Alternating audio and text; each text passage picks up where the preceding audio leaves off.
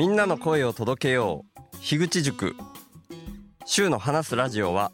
誰でもポッドキャストを始められたらいいという思いのもとに集まった樋口塾の一員として配信しています。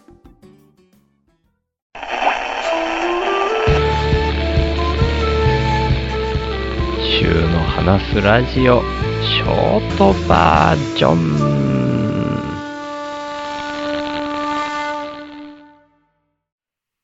皆さんこんにちは今回はですね相手の方の棒銀となっておりますどんな将棋になったのか楽しく見てください行ってみよう嘘ですこれは嘘です。申し訳ないですね。何の嘘かもさっぱりわかんないっていう方もいっぱいいらっしゃると思うんですけど、将棋放浪記っていうですね、将棋のプロの藤森哲也さんがやられてる YouTube の真似をして始めてみました。ほんとすいません。いや、昨日もですね、塾王戦、第2回の塾王戦の最後の戦いということで、センちゃんと将棋を指してたんですけど、センちゃんは何回か喋ったことあると思うんですけど、ゴールデンウィークにいい金パレットに行った時に、樋口さんと将棋を指したことがきっかけで、その後もツイッターで樋口さんと将棋を指すってことをやって、で、二人が将棋の寄付をツイッター上に書いて将棋を指しているのを僕が画像を貼っつけていくみたいなこともやったことのあるセンちゃんですね。元々のつながりとしては、去年の12月にミンラボのリアルオフ会で東京で会ったこともあるセンちゃんです。で、そんなセンちゃんと、昨日は第2回の塾王戦っていう樋口塾の中のイベントで将棋を指してたんですけど、ちょっと前にも1回指したんですけど、やっぱり今回も負けてしまいましたっていうところで、ただですね、まあ、将棋を指すこと自体がすごい面白いんで、実力としては全然センちゃんにかなわないんですけど、まあ、勉強になるっていう意味で、将棋を指す。でですね、その塾王戦とかは、将棋ウォーズっていうアプリでやってるんですけど、これは10分切れ負けっていうルールで、もう持ち時間の10分がなくなってしまったら、もう有無を言わさず負けっていう形なので、これなかなか厳しいっていうところがあって、ゆっくりじっくり勉強しながら学びながらやるのには、ツイッターの将棋っていうのがこれ結構いいんですよね。で、過去に僕、ハッシーノさんと指してみたり、ショーマさんと指してみたりってこともあったので、今回、センちゃんと指すっていう流れになって、昨日の夜から始めたりしてるんですけど、そんなセンちゃんも将棋放浪記っていう、さっき僕が真似をした YouTube の番組が好きっていうことで、そんな将棋放浪記の藤森さんの喋り方を真似してそのツイートをしてたりして、で、そんなノリの流れで今回もこういう形で始めましたっていうね、もう本当に自己満足なのにダラダラ喋っちゃってすいません。っていうことで、行きましょう週の話すラジオ話すは手放すの話す。ビビリだからわかんない人には全然わかんないんだろうな、みたいなことも気になりつつ、そこに気を配りながら、まあ、泥っこしい喋りをしたりするんですけど、そんなのも比率でしかないので、どっかの地点で振り切っていこうとも思っております。はい。っていうような流れで、その将棋の話とはまた全然違う話を本編の方ではしていこうと思うんですけど、昨日ですね、週の話すラジオはお休みをさせていただいたんですけども、お話ししておりました通り、久しぶりにこの地区の秋祭りが開かれて、僕の息子たちが神楽を舞うっていうことで、で、僕の両親も呼んでっていうことがあったんですけど、僕の中で、その昨日の秋祭りっていうのがですね、なかなかヘビーなものだったんですね。僕が、僕の心の中で作り出しているヘビーさではあるんですけど、それを一つ超えたっていうところで、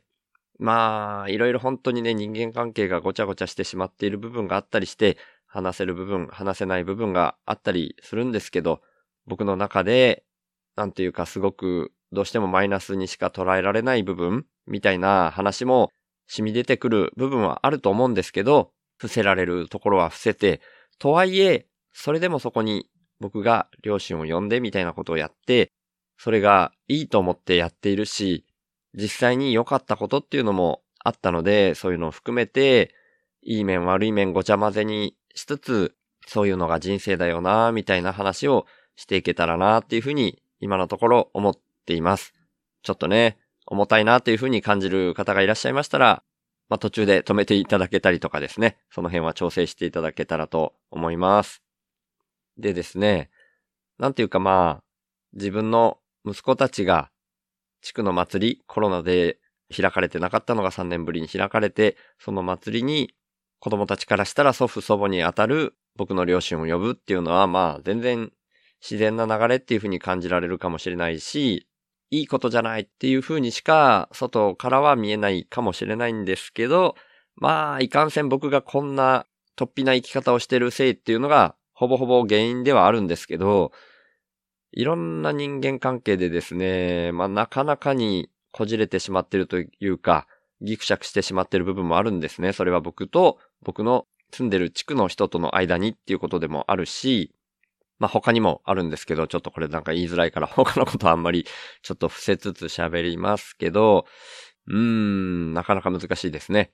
僕は普段言ってる通り、単純馬鹿正直なところがあるんで、何でも喋ってしまうのが一番いいっていうふうに思ってるんですけど、それはそうするのがいいと思っているというか、なんでしょうね。すごい、そういう昔からの地区のしがらみであったり、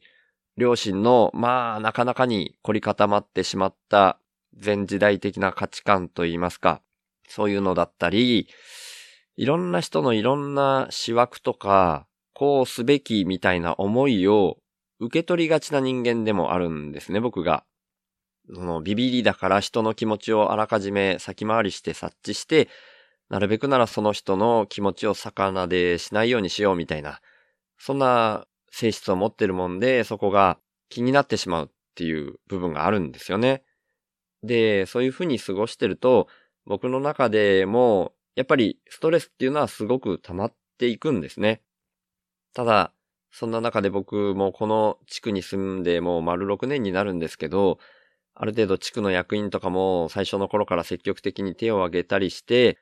僕なりに地区に一生懸命貢献してきたつもりではいたんですよね。なんですけど、そうして過ごしていると、地区の方からの期待みたいなのが、課題にある時期から加速度的に膨らんでいったんですね。で、僕は、いやいや、そこまでのことになると全然答えられませんみたいな感じで、一旦距離を置こうとしたんですよ。で、その地区の役員とかもその次の年は断ってみたいなことをし始めたらですね、まあ、一部の人、ごく一部の方々なんですけども、それがまあ、ものすごく気に入らないみたいなところがあって、まあ、昨日なんかもね、目も合わせなければ、一切、こう、言葉も交わさず、素通りするみたいな、うーん、なんていうんですか、最近の言葉で言うと、使用対応っていうんですかね。そういうのも、まあ、ちらほらあるんですよね。まあ、これもちょっと語弊がある感じなのかもしれないし、僕の感じ方次第っていうところもあるかもしれないので、そういった部分で僕がこの地区の中でやりづらかったり、あとは、まあ、昔ながらの価値観で言うと、どうしても僕が神さんと別居っていうような状況になってしまっていること、それに対してなんかこう、白い目で見るみたいな空気も、まあこれも僕が勝手に感じてるのかもしれないんですけど、そういう部分があったりして、っていうようなところもあれば、で、うちの親は親で、そこら辺のところに関して心配が尽きないっていうようなところがあるわけですよね。で、ただそんな中で、まあ僕も神さんとの調整をしながら会ってもらって、で、地区の人たちの中にもそういうのをあったかく、こう見守ってくださる方もいらっしゃるんですよね。なんでここからはちょっと僕がものすごく良かったなっていうお話も織り交ぜようと思ってるんですけど、僕が地区の方々に溶け込もうとしていた動きの中で、まあ、あるご家庭を一つ例に出して話させていただくんですけど、あるご家庭、まあ、うちの両親と同じぐらいの年齢の、もう、ご主人の方は80超えてらっしゃるかなぐらいのご夫婦がいらっしゃるんですよね。で、そこのご夫婦のお家に卓球台があったりしまして、確か毎週木曜日の8時から10時みたいな感じで、知り合いを集めて卓球をされていたんですね、そこのお宅で。で、僕はそういうのがすごいいいなと思ったので、これは息子たちにもそこに混ざらせてもらえないかなと思って、そのご夫婦に打診したらですね、もうどんどん来てみたいにおっしゃってくださって、一時期ですね、僕は息子たちを連れて木曜日になったらそこに卓球をしに行くっていうことをしていたんですね。それが3年前ぐらいだったかなぐらいだと思うんですけど、その頃の息子たちは、まだ長男が中学生、次男が小学生っていうような時期で、で、まあ、おじいちゃんおばあちゃんの中では、なんていうか、息子たちがアイドル的存在っていうとちょっと言い過ぎかもしれないですけど、まあ、おじいちゃんおばあちゃん方からしたらすごく可愛いっていうところで、めちゃくちゃ可愛がってもらってたんですね。で、それは、うちの地区外の方、そのご夫婦のお知り合いっていうことで、他の地区からも来られてた方々だったんですよね。で、昨日のうちの地区の祭りには、その中からも何人かいらっしゃってて、で、僕の息子たちが神楽を舞うのを見てですね、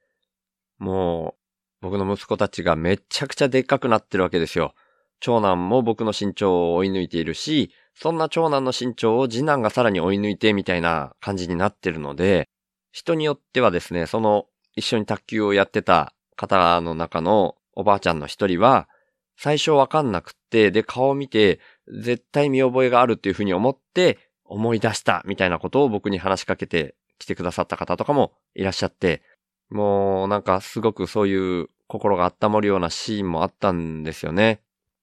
僕もこれ自分の思い出話と絡めて話してしまうんですけど、